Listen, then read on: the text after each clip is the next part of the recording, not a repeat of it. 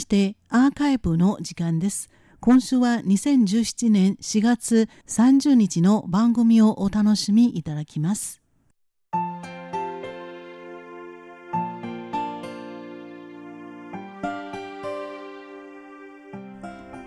ミュージアム台湾台湾博物館の後半今週は塚越がお届けいたします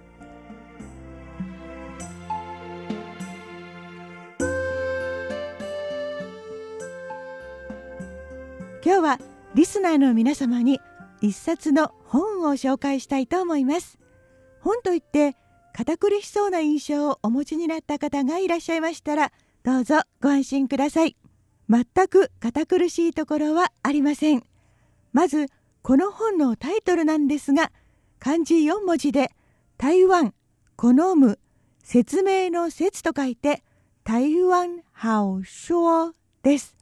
台湾を語るみたいな意味合いに取れますけれどもこのタイトルには別の意味が隠されているんですよ。リスナーの皆様好むという字をよく思い浮かべてみてください。女編に作りが子供の子ですよね。好むを分解すると女子になるわけです。こうやって分解すると台湾の女性が語るという意味になりまして実はこちらの方がこの本の本質です。どういうことでしょうか？この本は台湾の一般女性の口から語られる歴史を音と映像で記録したものです。発案等出版は国立台湾歴史博物館。表立って語られる歴史というのは男性主体のものになりがちですね。でもその裏には必ず女性たちの姿がありました。でも一般女性たちの生活はなかなか語られることがありません。このまま何もしなかったら女性たちの物語は時代とともに誰にも知られることなく消えていってしまうことでしょう。今の台湾には日本占領時代に生まれた女性たちがまだご健在です。激動の時代を生きたこれらの女性たちに語ってもらうことで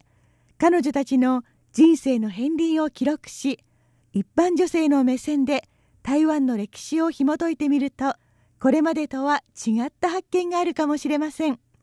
ということで2008年から2011年にかけて60歳以上の女性48人にインタビューが行われました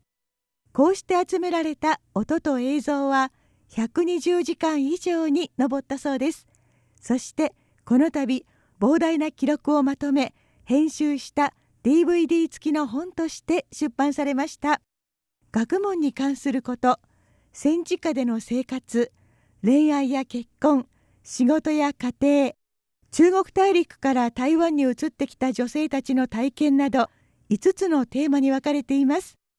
DVD だけでも1時間以上。本の方は200ページ以上とボリュームがかなりありますのでもちろん全部ご紹介することはできません。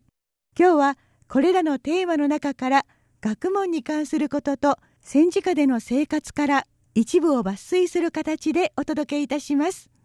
台湾のおばあちゃんたちが語る歴史の1ページをお聞きになってみてください。まずは学問に関するあれこれからです。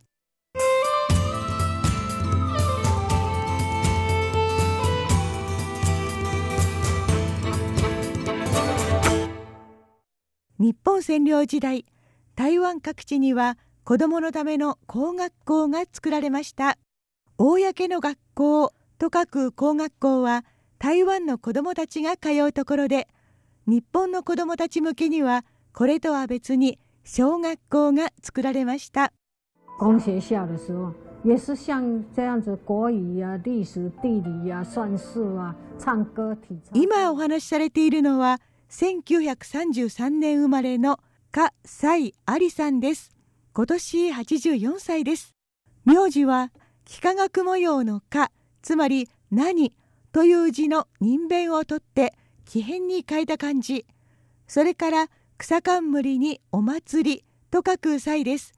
下の名前は阿蘇山の「あ」すももの「り」です。ちょっと勝手ではありますが有おばあちゃんと呼ばせていただきましょう。アリおばあちゃんの名前は結婚前蔡アリさんでした。その後カさんのところにお嫁に行ったのでカ蔡アリさんです。日本のように結婚して名字が変わるのではなくて夫の名字を名前の上にくっつけるのが台湾風。今でも結婚する時こういうふうに変える選択肢が残されてはいますが今の若い世代では夫婦別姓を選ぶ人が多くこのようなお名前を見ることは少なくなりました。アリおばあちゃんは昔台湾の子供が通う工学校に通っていました。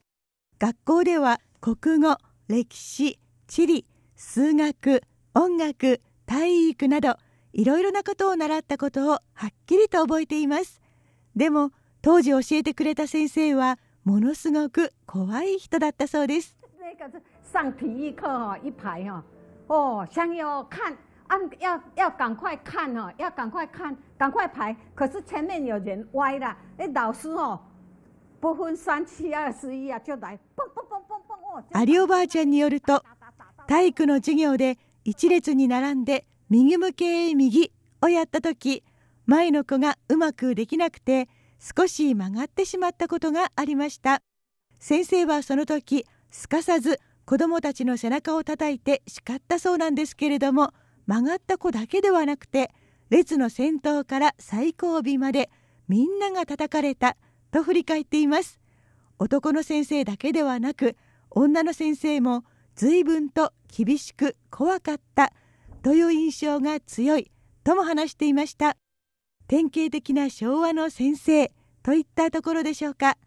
アリおばあちゃんこんなに厳しい授業を受けながらも学校嫌いにはならなかったようで後に学校の先生になったそうです。你十五年六年那開始讀，嘅阿派日本咧嘅誒特產時代嘅得名嘅呀，派一路嘅是嘅，用漢字嘅名嘅啦嗬，還有做日本化嘅啦嗬。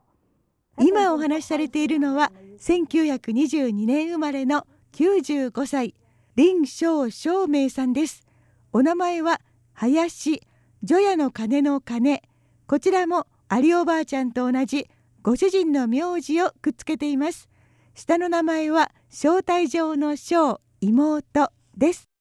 照明おばあちゃんは小学校の56年生ぐらいから日本の歴史を習い始めたと振り返っています。徳川家康など武将の名前を暗記させられたそうですがこれには大変に苦労をしたそうです。というのも照明おばあちゃんは中国語でなら漢字が読めました。でも同じ漢字なのに日本語読みをしなければなりません。それが全くわからなくて覚えられなくてとても困ったそうです。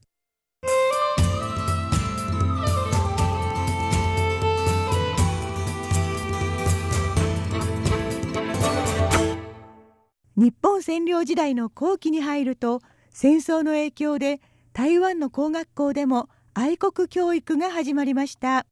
有おばあちゃんはその時のことをとてもよく覚えています。哦，唱军歌哦，我教了好多军歌啊，啊，教育都是那种日本的那个大和精神呐、都教我们大和精神，我被教的都好愛日本呐、小時候。說。有おばあちゃんは軍歌をたくさん歌い大和魂を叩き込まれましたと話しています。こうやって教育されたので有おばあちゃんたちはすっかり一発の愛国者になりました。ここで言う愛国というのは日本のことです。子供時代の有おばあちゃんは大きくなったら神様に命を捧げようと思っていたし小説の影響を受けてからはスパイになりたいと思ったりもしたそうです。でも今振り返ってみると子どもたちがみんな当たり前のように愛国者になっていた当時の教育は恐ろしいとも思えるそうです。日本人が聞くと少々耳が痛い言葉ではありますがこれこそが当時を生きた台湾女性の本音でもあるんでしょう。このほか差別を受けてしまった辛い経験を持つ女性もいました。